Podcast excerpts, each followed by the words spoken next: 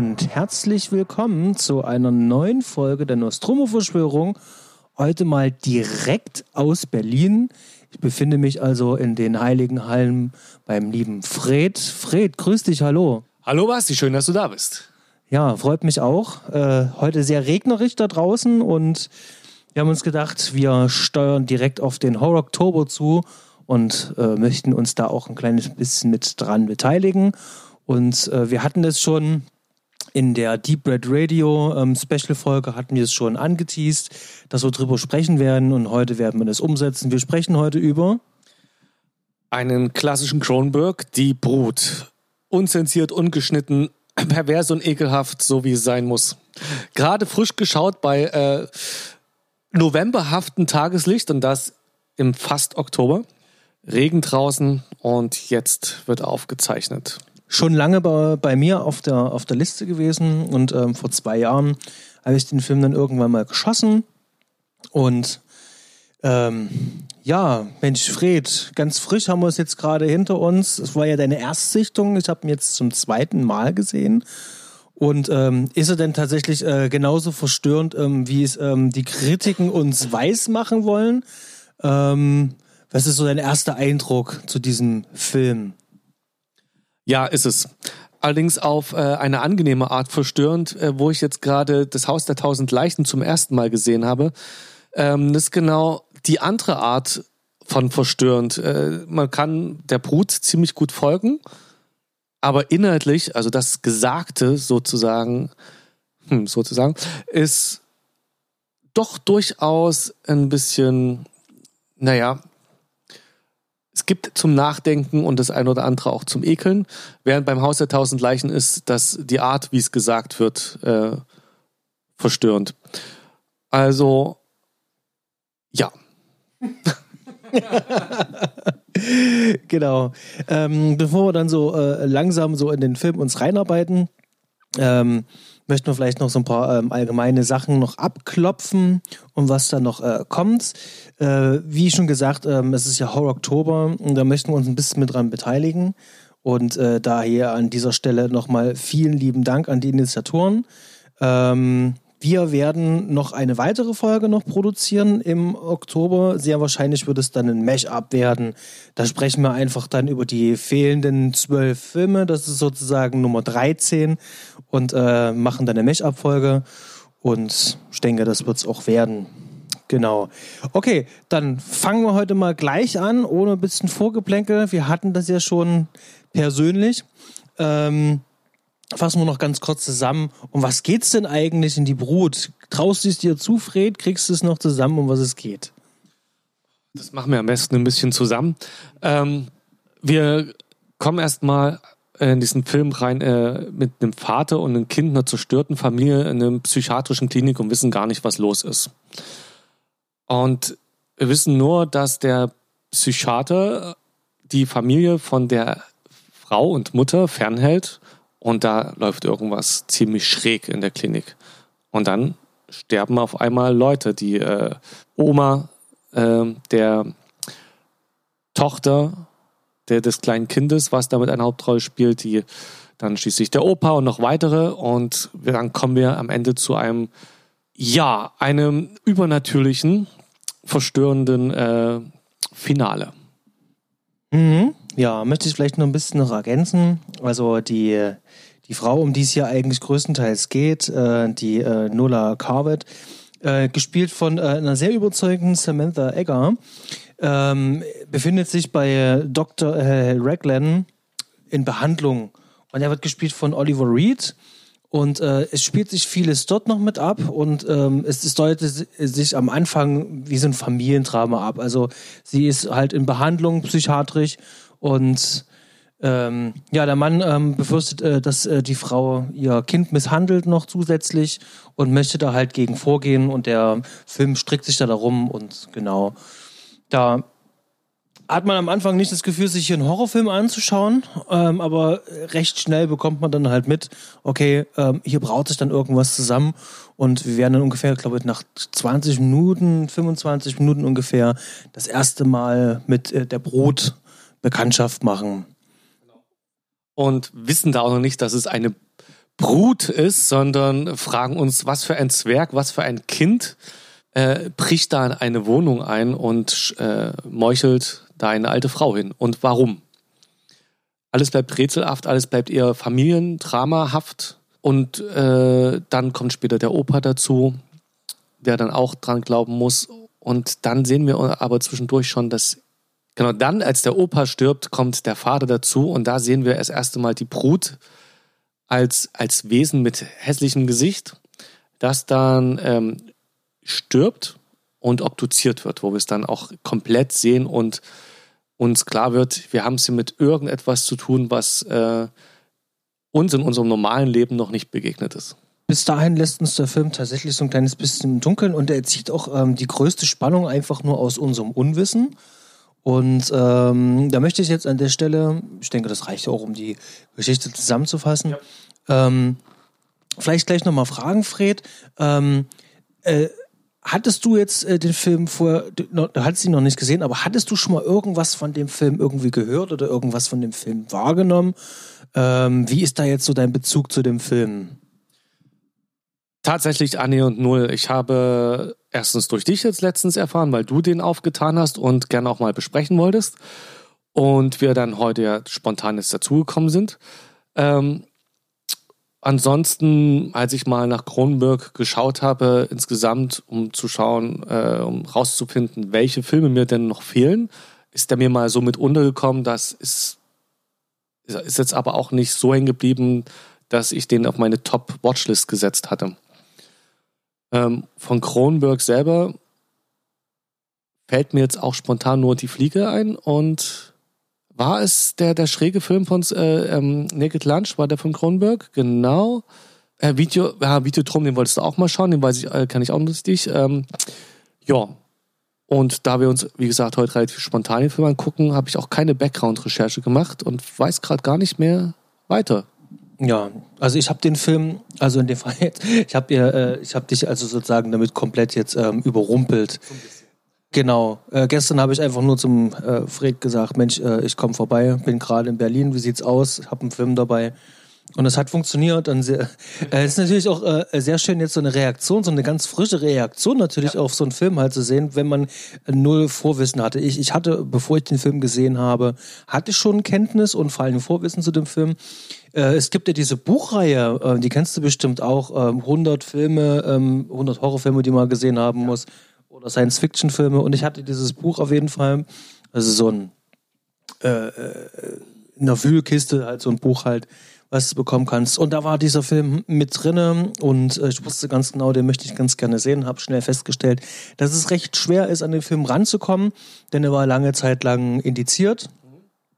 Und ähm, die Version, die es gab, entweder haben die Leute die halt einfach behalten ähm, oder man musste wirklich richtig viel Geld ausgeben. Jetzt ist der äh, Film tatsächlich runter vom Index, ist wieder zu haben und vor allen Dingen äh, schön aufgemotzt in, in einer neuen Blu-ray-Variante.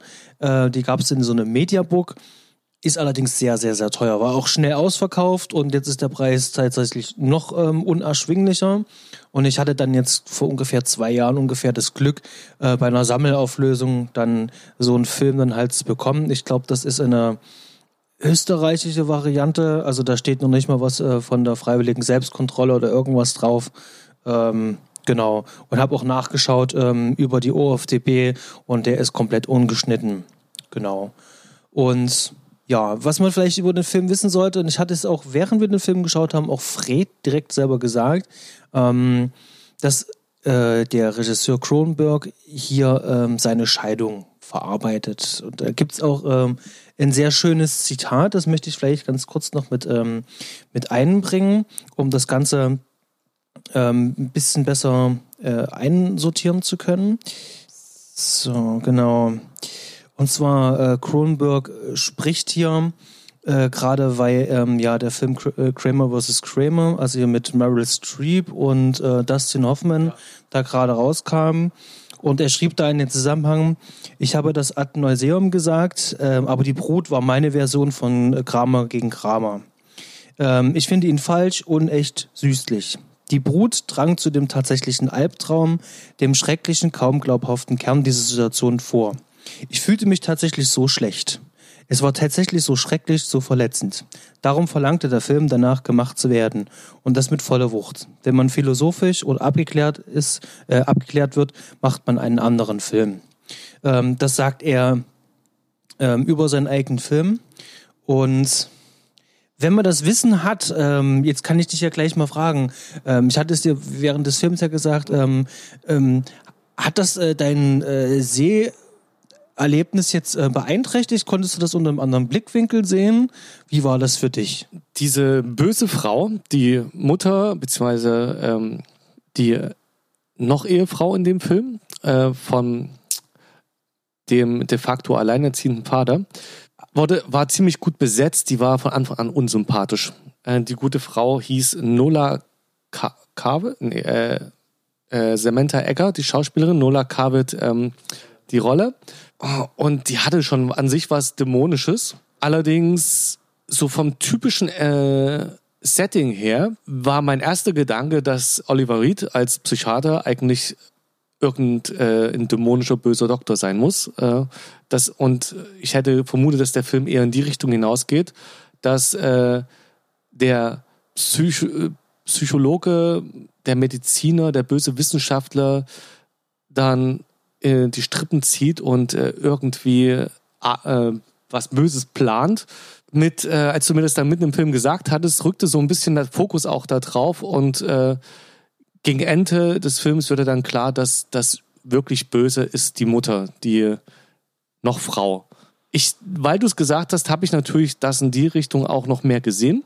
Ich hätte es nicht äh, ohne die Info in die Richtung interpretiert, dass äh, Kronberg seine Scheidung verarbeitet. Ja, weil, weil du sagtest, äh, ähm, Oliver Reed hättest du jetzt hier wahrscheinlich als äh, bösen, verrückten Professor gesehen. Äh, vielleicht eine kleine Randnotiz ähm, bei MDB wird auch mit angeführt, ähm, dass eine der wenigen Rollen ist, wo Oliver Reed mal nicht den Bösenwichten gibt. Ähm, und das verwundert mich schon sehr. Ähm, der Charakter ist natürlich ambivalent, ja. aber so ein richtig guter ist er ja trotzdem nicht. Er weiß ja, ja ganz genau, was er ja da auch anrichtet und er will ja vielleicht auch im, im Sinne der Wissenschaft, des Fortschritts oder wie auch immer, will er ja eben halt die Ergebnisse ranbringen, aber dann eben halt ähm, moralisch verwerflich, also um jeden Preis. Und äh, ich finde jetzt nicht, dass man jetzt deswegen ihm das Attest ausstellen kann, dass jetzt kein Bösewicht ist. Ne? Also ich würde schon sagen, also also gut ist der Charakter auf gar keinen Fall. Vielleicht nicht der klassische Bösewicht äh, äh, im, im, im herkömmlichen Sinn, aber Kronberg, äh, Kronberg verweigert sich allgemein ähm, in die so eine klassische Unterteilung. Und auch in dem Film ist halt auch so, dieses ähm, klassische Schwarz-Weiß, das, das gibt's halt auch nicht. Also es, es sind viele Schattierungen hier auch in den Charakteren drin, auch wenn es vielleicht im Schauspiel ein bisschen untergeht. Ähm, da hat man schon im Vorgespräch gerade drüber gesprochen. Vielleicht möchtest du es kurz mit einstreuen. Ich fand insgesamt vor allem äh, die Darstellung des Vaters durch, jetzt haben wir die Liste wieder weggepackt, ähm, den Schauspieler ein bisschen hölzern. Auch äh, gerade wenn er mit in diesen wenigen Action-Szenen, sage ich mal, als er zum Beispiel Oliver Reed an die Wand drückt oder sich dann mit der gerade zum Fantasy-Dämon äh, offenbarten Mutter kappelt, wirkt das sehr gespielt, also sehr san äh, sehr, sehr zart eher und äh, gestelzt und hat nicht die Power, die Aggression, die eigentlich in so einem verzweifelten Überlebenskampf steht. Und äh, wenn ähm, er, der Vater vor dem Haus Oliver Reed zur Rede stellt und an die Wand drückt, kommt das nicht so rüber, als würde er ihn an die Wand drücken, sondern als hätte Oliver Reed sich an die Wand drücken lassen, der, des Spiel, äh, des Filmes wegen. Äh, und deswegen finde ich die, das mit dem nicht ganz klar schwarz und weiß trifft auf Oliver Reed auf jeden Fall zu. Da ist am Anfang habe ich das Gefühl, einen klassischen James Bond Bösewicht vor mir zu haben, der der noch als solcher aufgedeckt werden muss, aber der schon so eingeführt wird. Und am Ende hilft er dann dem Vater, die, äh, seine Tochter zu retten, hat sich also komplett gewandelt und zwischendurch, ja, erkennen wir so ein bisschen, das ist die Rolle schon, also des gewissenlosen Wissenschaftlers, nicht des bösen äh, Weltvernichters, ähm, sondern desjenigen, der ein bisschen einfach für die Forschung auch über Leichen geht, also sich aber bewusst ist, dass da ethisch ein bisschen was schief läuft. Das, äh, so in die Art würde ich den einordnen und das bringt Oliver Reed auch gut rüber, auch wenn Oliver Reed recht ähm, relativ wenig Mimik in dem Film hat, aber aufgrund seiner Erscheinung einfach eine gewisse Wucht hat. Während der Vater für mich eindeutig als gut gezeichnet ist, da gibt es eigentlich gar nicht, da gibt, fällt mir jetzt keine Szene ein, wo der mal als nicht treusorgender Vater dargestellt wird, der alles dafür tut, dass sein äh, dass es seinem Kind gut geht und im Sinne jetzt mit, mit im Hinterkopf mit dieser Scheidungsgeschichte von Kronberg, der dann also sich in dem Vater widerspiegelt, äh, kann man daraus schließen, dass Kronberg sich auch genau in seiner Scheidung dann wohl so gesehen hat, als das Opfer und als derjenige, der immer gut gehandelt hat. So wird äh, der Vater für mich in dem Film dargestellt. Die Mutter, ähm, ja, da, da kannst, willst du direkt da? Gut, dann merken die Mutter. Da würde ich vielleicht bei dem Vater äh, kurz mit einhaken, denn ich hatte das so verstanden und äh, auch so wahrgenommen. Ähm, ich weiß nicht, es hat vielleicht nicht so ganz geklappt, wie sich Cronenberg das gedacht hat, aber ich hatte wirklich so ähm, das Gefühl, als wollte Cronenberg, dass äh, die Rolle des Vaters ähm, bewusst äh, ähm, wenig Tiefe bekommt, dass es eher eine Projektionsfläche für unsere eigenen Gedanken ist, da wir ja äh, mit ihm ja durch die Geschichte mehr oder weniger gehen. Und äh, äh, alles Dramatische äh, findet ringsrum um statt und er kommt immer erst später zum Geschehen dazu und äh, erfährt immer erst hinterher alles. Und äh, das ist ja ganz klassisch halt, äh, so dass wir mit auf Reise gehen können und mitfühlen können. Und wir brauchen eigentlich sozusagen nur äh, dieses äh, Transportmittel, sage ich jetzt vorsichtig. Und da werden eigentlich, weil es ist ja eigentlich ja äh, ganz gut, ähm, Allerdings werden durch ihn einige Drehbuchschwächen werden dann eben halt auch aufgedeckt. Also zumindest geht es mir halt so. Es gibt wirklich ein paar so kleine äh, äh, Sachen, also gerade am Anfang, um, um, äh, um da überhaupt erstmal hinzukommen, ja, die Mutter ist in diesem Programm, ist in dieser Psychiatrie. Äh, er sieht ähm, Misshandlungsmale äh, bei seiner Tochter, vermutet da die Frau. Und ihm wird dann dort äh, äh gesagt noch, dass er da als Mann überhaupt kein, äh, kein, kein Recht äh, hätte jetzt hier. Und dass das Recht immer die Mutter hat. Und das sind so ein paar Sachen, wo ich denke, so, das das kann ich mir schlecht vorstellen. Es ist, macht recht wenig Sinn, sowas. Da müsste man einschreiten können. Und der Charakter gibt jetzt allerdings in der Situation mir nicht genügend Feuer zurück. Also da fehlt mir sozusagen ähm, ein bisschen mehr äh, energischer Widerstand. Irgendwas fehlt da halt. Also da ist die Zeichnung dieser Figur an sich schon ähm, äh, sehr äh, ähm, ähm bis nach hinten gerückt. Also diese Figur steht, also der Vater steht tatsächlich nicht in der Rolle. Also wie als wollte es bewusst im Hintergrund haben. So kommt es mir zumindest vor. Okay, nehme ich so hin. ähm, ja, ist auch eine mögliche Erklärung auf jeden Fall. Bei der Mutter fand ich spannend, dass die überhaupt nicht zu fassen ist bis zum Schluss. Äh, da die hauptsächlich ihre Auftritte durch den Film hinweg ausschließlich innerhalb dieser äh, psychiatrischen Sitzung hat, die ja so in, gestaltet sind, dass äh, Oliver Reed in die, äh, die wie in einem Rollenspiel Rollen aus dem Familienleben übernimmt. Also mal die Tochter den Vater der Fra äh, dieser Frau spielt ähm, und dadurch scheinbar versucht, aus der was rauszukitzeln, während gleichzeitig die Mutter immer genauso agiert, als würde sie eher ein Rollenspiel machen und total übertrieben in dieser ähm, in ihren Emotionen aufgeht, äh, hat, zeigt dir wieder irgendwie sehr viele Facetten, die, ähm, die es einem schwer machen, so richtig die normale Person, die dahinter stecken sollen, zu fassen. Von Anfang an wirkt sie eher verrückt und wirklich, als müsste sie dringend auch in einer Klinik sein und behandelt werden. Und man weiß irgendwie nicht so richtig, äh, hat die jetzt ihre Tochter das angetan, was ihr von Anfang an ja vorgeworfen wird. Das fängt, geht ja ziemlich schnell am Anfang damit los, dass der Vater die Narben findet und vermutet, dass die Mutter ähm, die Tochter misshandelt hat, während die Tochter den Aufenthalt in der Klinik hatte. Und da man sowas einer Mutter nicht zutraut und die auch in dem, ähm, einem der ersten Gespräche dann daraufhin sagt, dass eine Mutter sowas nie tut, dann aber auch umkippt und hin zu vielleicht ja doch, ist die Mutter ist einfach unklar, ist jetzt, äh, was kann die machen, was kann die nicht machen und kommt immer sehr überzeichnet und böse rüber. Ja. Obwohl äh, hier genau bei dem Punkt ähm, sagt sie ja noch selber so, also dass sie dafür nicht verantwortlich. Das sagt sie ja auch. Also äh, sprich der der der Arzt weiß dann halt auch, okay, sie ist nicht dafür verantwortlich. Und der Film suggeriert uns äh, in dem Moment auch erstmal dass es ihre eigene Mutter ist. Also sie wurde ja von ihrer Mutter ja misshandelt, offensichtlich. Und wir denken jetzt natürlich auch, das könnte in dem Fall auch hier ähm, dann ihre Mutter sein, die dann jetzt ihr eigenes äh, Enkelkind misshandelt. Ähm, erst später stellt sich ja dann heraus, dass es ja die Brut war.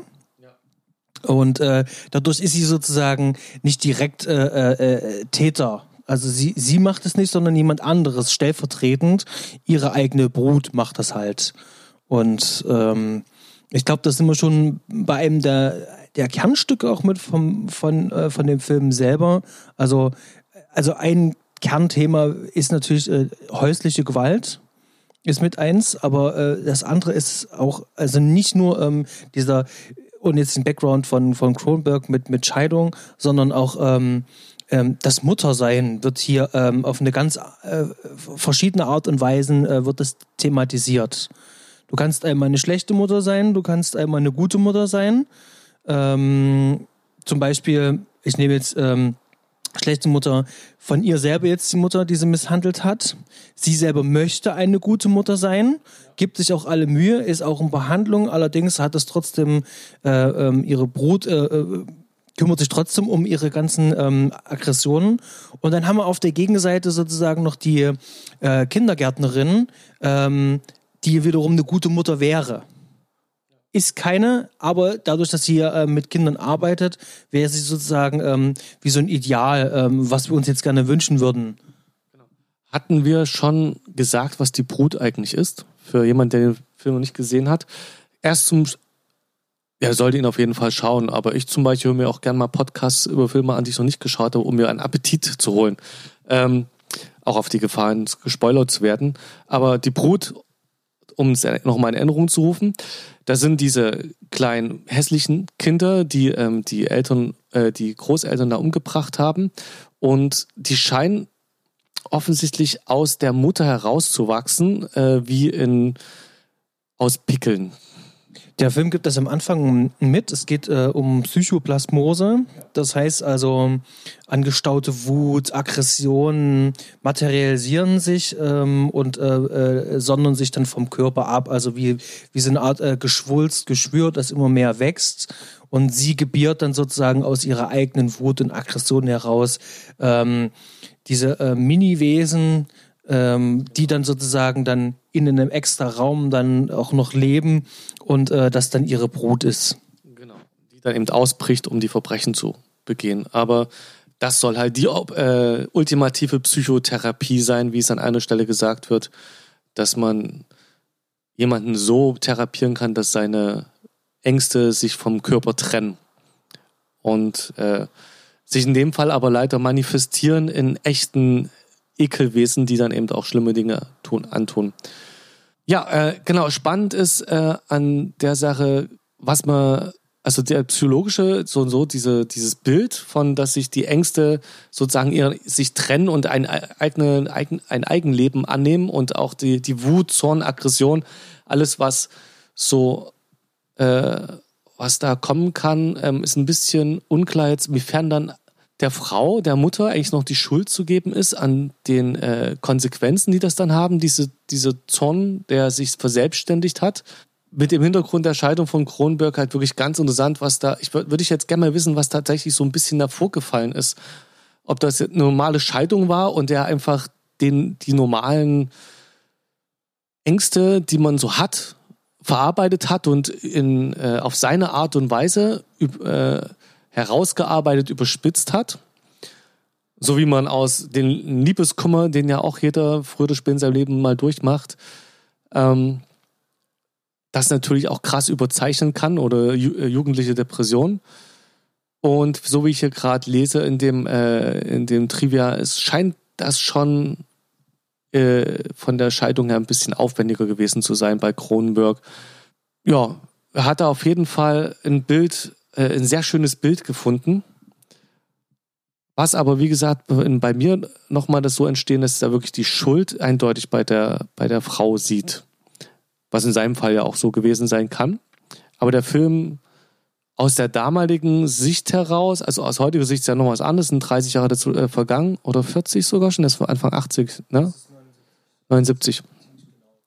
Aus damaliger Sicht würde ich jetzt nicht sagen, dass er äh, insgesamt misogyn ist, aber die Darstellung von der Scheidung her geht auf jeden Fall dahin, dass in diesem speziellen Fall wirklich in der Person der Mutter, in dieser Rolle, die Schuld gesehen wird. Äh, wiederum aber von ihrer Mutter da auch schon in eine Erblast zu tragen hat, die auch als Alkoholikerin da äh, gezeigt wird, während Männer, weiß gar nicht, Männer kommen jetzt nicht in dem Maße schlecht weg in dem Film wie Frauen. Es muss ja auch nicht immer so gleichberechtigt sein, dass jeder Film genau guckt, dass alle äh, Geschlechter, böse und schlechte Rollen gleich verteilt sind. Ich finde es nicht direkt misogyn, aber in dem Fall wird eindeutig der Frau die Schuld in die Schuhe geschoben. Was sagst du denn dazu? Also wenn man es aus dem Blickwinkel heraus betrachtet und sagt, okay, der wollte seine Scheidung ähm, verarbeiten und hat das, ich sage jetzt vorsichtig, ohne das jetzt ähm, äh, selber durchzudeklinieren, wie man das später in 30, 40 Jahren äh, äh, im Podcast tun wird, äh, auseinandernimmt und äh, reininterpretiert, sondern einfach frei runterschreibt. Ähm, ich könnte mir schon vorstellen, dass er heute selber sagt, er würde den Film heute komplett anders machen, als ihn damals gemacht. Also er hat äh, sehr viel emotionale Wucht sozusagen noch, noch drinne und die ist auch spürbar.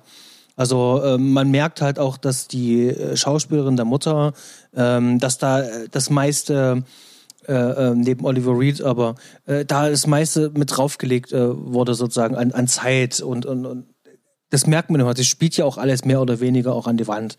Also sie ist ja omnipräsent und ähm, die hat auch was Dämonisches und äh, die Art, wie sie uns auch dargestellt wird. Äh, denn wir wissen bis zum Schluss eigentlich gar nicht, wo genau sie sich wirklich befindet. Man sieht im Hintergrund äh, äh vielleicht noch ein paar Holzpaneelen. Ähm, aber ansonsten, wir machen es einfach. Beispiel.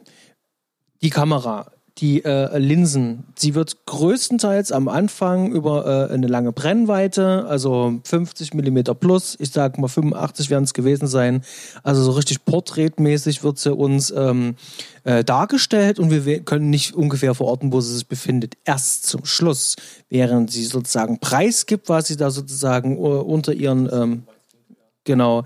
Äh, wechseln wir in Weitwinkel und wir können sie in diesem ganzen Raum halt auch verorten. Wir wissen, wo genau sie drauf sitzt. Und ähm, wir sind dicht bei ihr und äh, fühlen uns gewissermaßen abgestoßen. Und in dem Moment, wo wir durch das, das Weitwinkel ja eigentlich im Raum tiefer drinne sind, ähm, wirkt die Szene natürlich noch bedrohlicher. Und das meine ich eben halt, das ist eine, eine Entscheidung, die äh, jetzt nicht nur pragmatisch ist, denn wir wollen ja jetzt viel sehen im Bildausschnitt, deswegen müssen wir Weitwinkel nehmen, sondern das äh, äh, lagert sich halt auch um in meiner Wahrnehmung, äh, wie ich die Frau halt wahrnehme und wann sie wirklich wie bedrohlich ist. Und äh, ihre Mimik und äh, ihr ganzes Spiel lässt da auch ganz viel Rückschlüsse eben halt auch drauf führen. Und ähm, äh, also rein filmisch kann ich mir schon vorstellen, ähm, da hat er sich ein paar Gedanken gemacht, aber äh, so richtig so krass schieße ich gegen Frauen, bin ich misogyn, äh, misogyn, ähm, nein. Genau, sehe ich ja auch so. Man, äh, in dem Film ist halt wirklich so, diese eine Person ist gut, der Vater ist gut und die Frau ist am Ende die Böse. Aber das zieht sich nicht durch alle Rollen so durch. Man hat nur die zwei Rollen und es kann halt im Einzelfall wirklich so sein. Und es ist ein Horrorfilm, es ist ein überzeichneter Film. Äh, da ist es auch okay so, dass eben der an dem Vater erstmal nichts. Also, also für ein Drama würde es nicht reichen. Für ein richtiges Drama würde ich mir wünschen, dass irgendwo an dem Vater eine Kante gewesen wäre, wo man sagt, so, na, da hat er vielleicht auch was falsch gemacht. Es kommt einfach keine Stelle raus, wo man sagt, okay, da hätte der Vater eine andere Entscheidung treffen können oder so wie man es im Drama typischerweise hat, vielleicht Gibt es da irgendwas, wo der mit dazu beigetragen hat, dass die Mutter so in die in, äh, in den psychischen Abgrund äh, gefallen ist?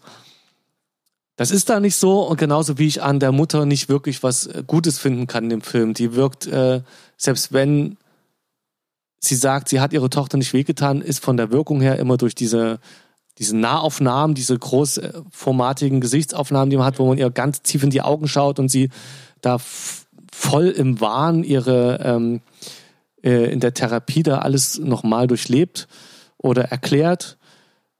Da ist sie an keiner Stelle eine Person, die ich für geistig gesund oder als, äh, für, als Sympathieträger nehmen kann. Man hat schon das Gefühl, die, da, bei der liegt das Problem. Aber im, Gesa im äh, Gesamten ist das für den Film halt keine insgesamt misogyne Haltung, sondern man kann das klar als Einzelfall hinnehmen. Und es kann durchaus auch sein, dass in einem, im wahren Leben das mal so ist, dass einer alles richtig gemacht hat und einer zu viel falsch gemacht hat. Das, ja.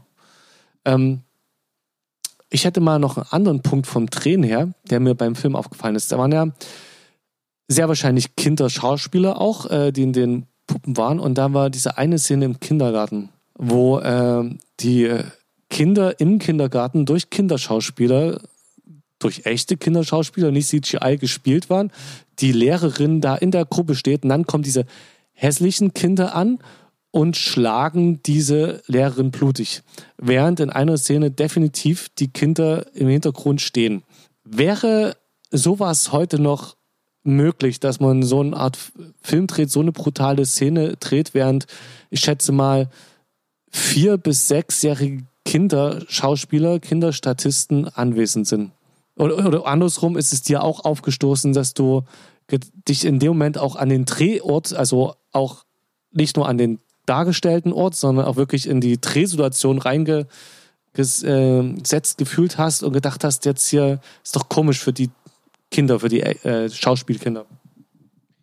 Ja, also die Szene ist tatsächlich jetzt auch äh, jetzt beim zweiten Mal sehen, ähm, äh, es ist wirklich sehr, sehr bitter. Also es ist, äh, fällt mir sofort auf und das äh, macht äh, richtig äh, böse Magenschmerzen. Das macht es auf jeden Fall. Ähm, und ich habe mir die gleiche Frage jetzt nochmal gestellt, ähm, wie du das am Set machen könntest. Und das Problem ist, es sind ja zwei Einstellungen. Die eine ist natürlich, wo die, was du gerade geschrieben hast, die gehen halt auf die ähm, Erzieherin halt los mit den Hammer, mit den Hämmern und äh, schlagen halt drauf ein. Das sind Spielzeughammer. Man kann denen schon sagen, hey, das ist ein Spiel.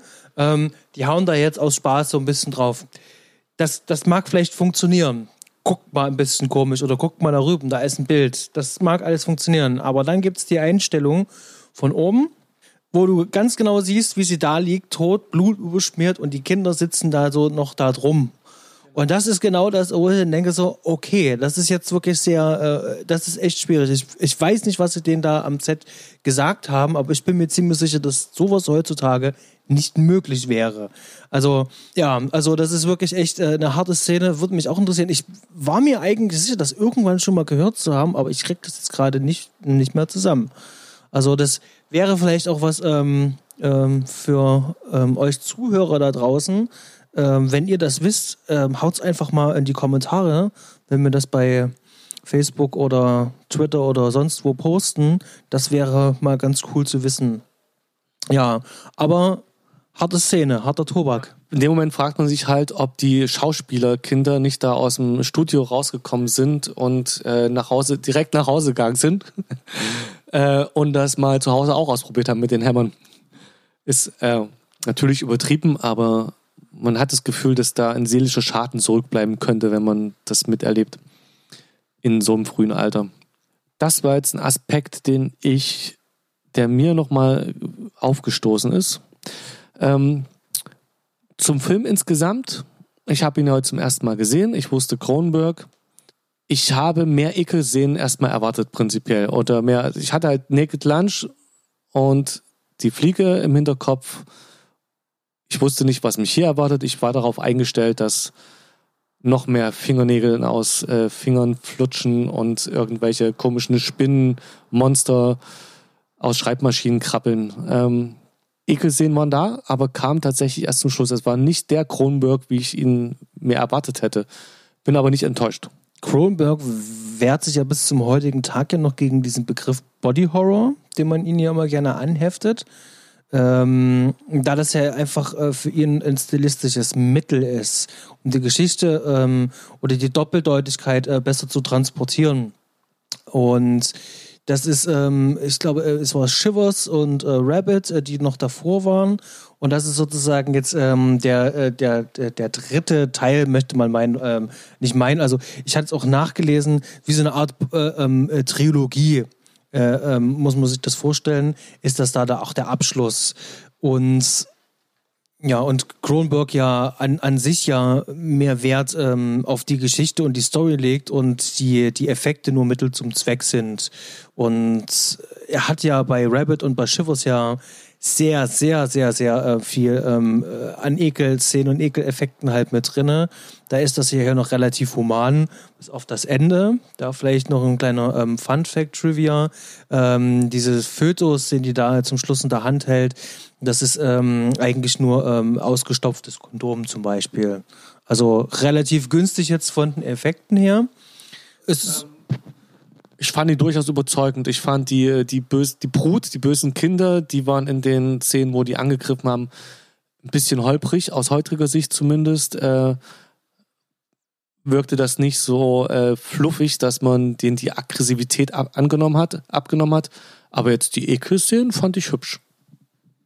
Ja, ähm, die die, diese, äh, ich sag jetzt mal, diese Mini-Monster, die funktionieren bei mir eigentlich ganz gut noch. Also auch beim ersten Mal sehen hat es eigentlich ganz gut funktioniert.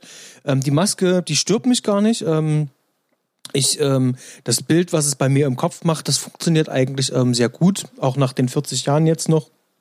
Und ähm, insgesamt, also auch so handwerklich finde ich das äh, ähm, dafür, dass es auch äh, damals, als es rausgekommen ist, äh, hatte das gerade in Amerika, ist es beworben worden als äh, B-Movie.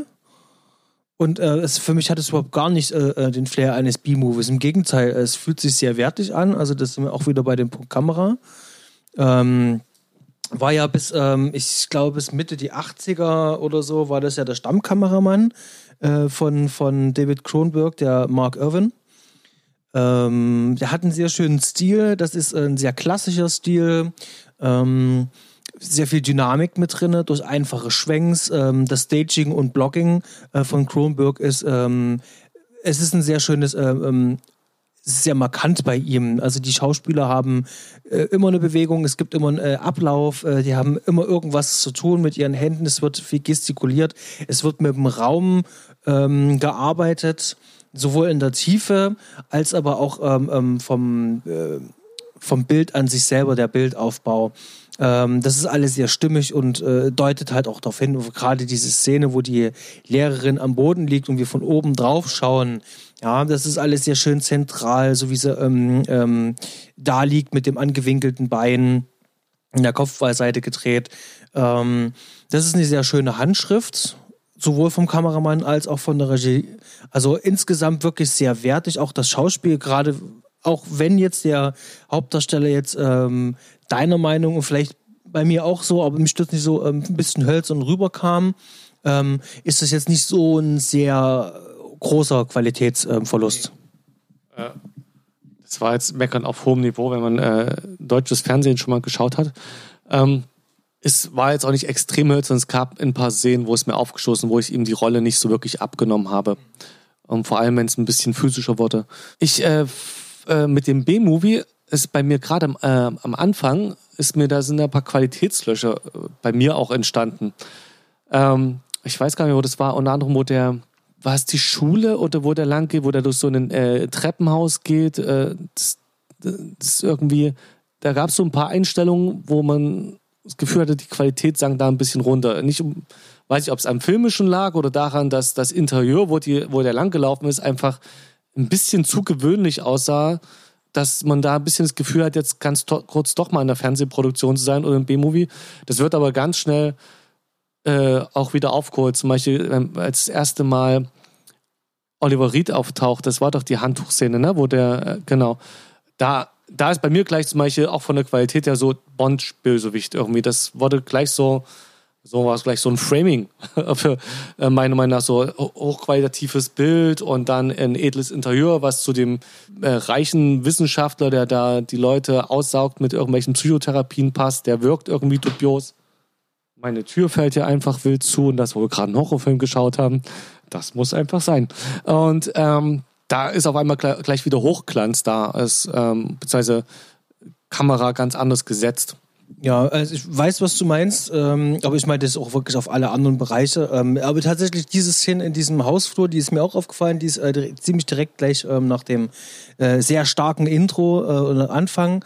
Also äh, ähm, diese Szene, wo der Doktor mit seinem ähm, Michael, heißt der, glaube ich, da ähm, spricht ähm, der sich immer seinen Vater sozusagen wieder wünscht, sehr, sehr, sehr eindringlich und führt uns eigentlich ganz gut schon an die Thematik ran.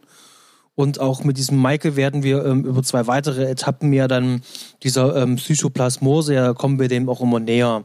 Und ähm, also ich bin damit sehr fein mit dem Film. Also gibt ein paar kleine äh, Löcher, aber ich finde den wirklich richtig stark. Ich gehe mit, dass ich ihn gut finde. So richtig stark finde ich ihn nicht. Also ist jetzt kein Film, der mich richtig, richtig bewegt hat. Es war mir eine Freude, den zu schauen. Und ich gebe das Mikro an dich zurück ich glaube, ich hatte es auch erwähnt, während wir es geschaut haben, äh, wo ich gesagt habe, das ist nicht bei Nacht gedreht, das haben sie bei Tag gedreht. Da, da gab es dann eine Einstellung, wo ein Blaufilter verwendet wurde. Dann hat man eine Szene, die spielte definitiv irgendwann so kurz vor der Dämmerung, wo auch noch mit äh, einem Verlaufsfilter gearbeitet worden ist. Das heißt also, am linken Bildrand und am rechten Bildrand äh, war es dunkel, in der Mitte war es halt ein bisschen heller. Das wirkte irgendwie ein bisschen befremdlich, hatte irgendwie so eine ganz eigene, ähm, äh, ganz eigenen Look und vor allen Dingen Machte das auch irgendwas? Es wirkte so ein bisschen künstlich. Ähm, ich denke mal, das ist wahrscheinlich auch einfach dem äh, kurzen Drehplan und dem Budget zu schulden, dass man dann auf so eine Mittel zurückgreift. Aber äh, am Ende wirkt sich das ja trotzdem irgendwie auf den Film aus und es hatte irgendwie so eine ähm, sehr ähm, unheilvolle Wirkung, hatte das auch irgendwie. Ich weiß nicht, wie, wie, du war, ja, hast auch so wahrgenommen. Ansonsten, äh, Soundtrack möchte ich hier vielleicht nochmal an der Stelle noch mit ähm, ähm, hervorheben. Erste Zusammenarbeit äh, zwischen Cronenberg und Howard Shore. Und ähm, die sollen ja auch äh, bis heute auch immer noch zusammenarbeiten. Also das tun sie ja auch.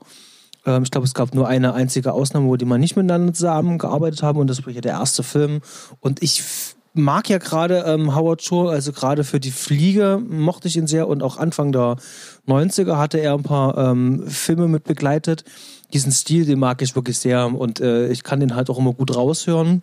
Ich glaube, äh, seine, äh, seine dritte Schaffensphase, kann man fast sagen, äh, ab Herr der Ringe ist dann auch ein bisschen was anderes, aber diese Phase mochte ich auch schon sehr gerne. Genau, also von mir ähm, alle Daumen nach oben, vollste Empfehlung. Es ist jetzt nicht der klassischste Horrorfilm, ähm, aber für einen schönen Fernsehabend, ähm, gemütlich, mit ganz viel leckeren Essenssachen und Getränken. Ist, oh ja, ja, ja. Äh, vielleicht erst am, vielleicht lieber am Anfang des Films essen und dann nicht zum Schluss. Ähm, äh, Cronenberg hebt sich dann gerne hier was für einen Schluss auf. Da kommt noch ein bisschen was. Genau. Also vollste Empfehlung von meiner Seite. Für den Genreliebhaber ein absolutes Muss.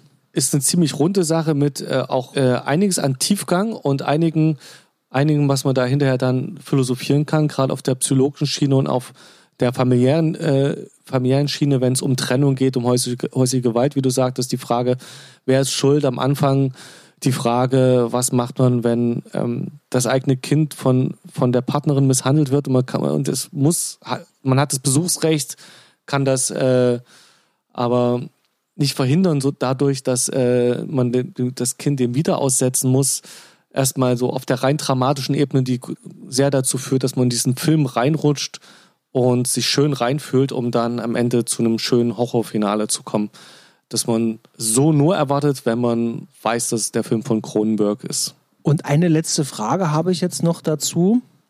Hast du gemerkt, dass Oliver Reed in diesem gesamten Film strunzenvoll war oder rotzbesoffen oder halt einfach nur ähm, zu wie eine Gefängnistür war. Es, gibt ja so viele schöne Umschreibungen für diesen Zustand, aber ähm, auch die Trivia spuckt halt heraus, dass er zwischendrin auch verhaftet worden ist weil ähm, er in irgendeiner Bar keinen Drink mehr bekommen hat und splitterfasernackt dann war irgendwann und ist inhaftiert worden. Und ähm, hast du das gemerkt, dass der äh, betrunken war? Also gerade diese Szene, über die wir gesprochen haben am Anfang, wo er sozusagen mit dem Handtuch rumrennt, da war er wohl sturzbetrunken gewesen. Ich hätte es, glaube ich, nicht gemerkt. Ähm, du hast es mir ja auch gesagt hier, der ist da betrunken und so mit diesem ähm, im Hinterkopf fällt ein bisschen auf, dass wenn man sich das jemand vorstellt, der ein guter Schauspieler ist, und versucht sich auf seine Rolle zu konzentrieren und nur das in diesem im Zustand des Betrunkenseins entsprechend nur minimalistisch äh, äh, agiert, was Oliver Reed halt permanent den Film übertut. Und ich kenne ihn nicht gut genug, um jetzt bei anderen Rollen zu wissen, ob er da anders äh, agiert. Aber in dem Fall äh, hat der hatte schon so einen gläsernen Blick, so leicht das Gesicht, äh, so wie bei einem so ein bisschen leicht nach unten gekippt, habe ich das Gefühl, und so einen leicht stierenden Blick, ähm, wenig Augenbewegung irgendwie, das mit dem Wissen, dass der betrunken ist, dann ich sage, ja, ja, das kann ich, das könnte ich mir jetzt schon so vorstellen. Aber es ist nicht so, dass äh, ich das ihm jetzt angemerkt hätte und sofort unter, unterstellt hätte. Hättest du das ohne das Wissen? Ich, ich wusste es halt leider schon vorher. Bevor ich den Film gesehen habe, wusste ich das schon. Und äh, es gibt eine sehr schöne Szene noch in dem Film, wo er einen Kommentar darüber abgibt. Denn der Vater von der Mutter kommt ja an, um ihn sozusagen so ein bisschen in den Mangel zu nehmen. Und äh, sein Handlanger will sich damit einmischen. Er sagt nein, machen Sie nichts. Er hat getrunken. Und äh, diese Szene, äh, das war einfach so, äh, spielt er sich da selber so bitte, äh, habt da Verständnis oder ich erinnere mich da auch an ein Interview mit ähm, äh, Richard Burton, der dann irgendwann äh, gegen Ende seiner Karriere da auch äh, eine lange Rede hält, ähm, wo er aufgehört hatte mit Trinken. Ähm, wie er es geschafft hat und ähm, so kam mir das so, so ein bisschen vor, so dieses Verständnis für den Alkoholiker, ähm, ich kann das jetzt wahrscheinlich auch reindeuten, das mag sein, aber mir kam nur so ein bisschen vor. Aber belassen wir es einfach dabei. Ähm, von uns auf jeden Fall eine Empfehlung. Mochten wir sehr gerne den Film. Wenn ihr noch äh, Anmerkungen habt, Fragen dazu, haut's einfach bei uns unter die Kommentare. Habt ihr auch mal einen Filmwunsch? Immer her damit. Und ähm, heute auch erst gelesen, wir haben äh, ähm, schöne positive Resonanz auf unsere Falling Down Folge bekommen. Herzlichen Dank an dieser Stelle nochmal. Ähm, wenn ihr auch noch ein paar Gedanken noch dazu habt, ähm, tretet einfach mit uns äh, in Kontakt. Wir werden jetzt äh, demnächst noch ähm, einen YouTube-Kanal einrichten, so dass ihr unsere Folgen auch dort gerne nochmal nachhören könnt, wenn ihr gerade keinen Podcatcher zur Hand habt, wann auch immer das sein soll, aber wenn ihr mal bei der Oma seid oder so. Und genau. Und ansonsten gibt es von uns nicht mehr zu sagen, außer wünschen euch äh, eine schöne Horror-Oktoberzeit mit den ganzen vielen anderen schönen Filmpodcasts und den vielen tollen Filmen. Genießt den gruseligen Herbst und friert ordentlich. Und macht euch einen Glühwein und setzt euch in euer Privatkino. Und damit würde ich sagen, verabschieden wir uns. Bis zum nächsten Mal. Hat Spaß gemacht, war schön. Bis zum nächsten Mal. Ahoi.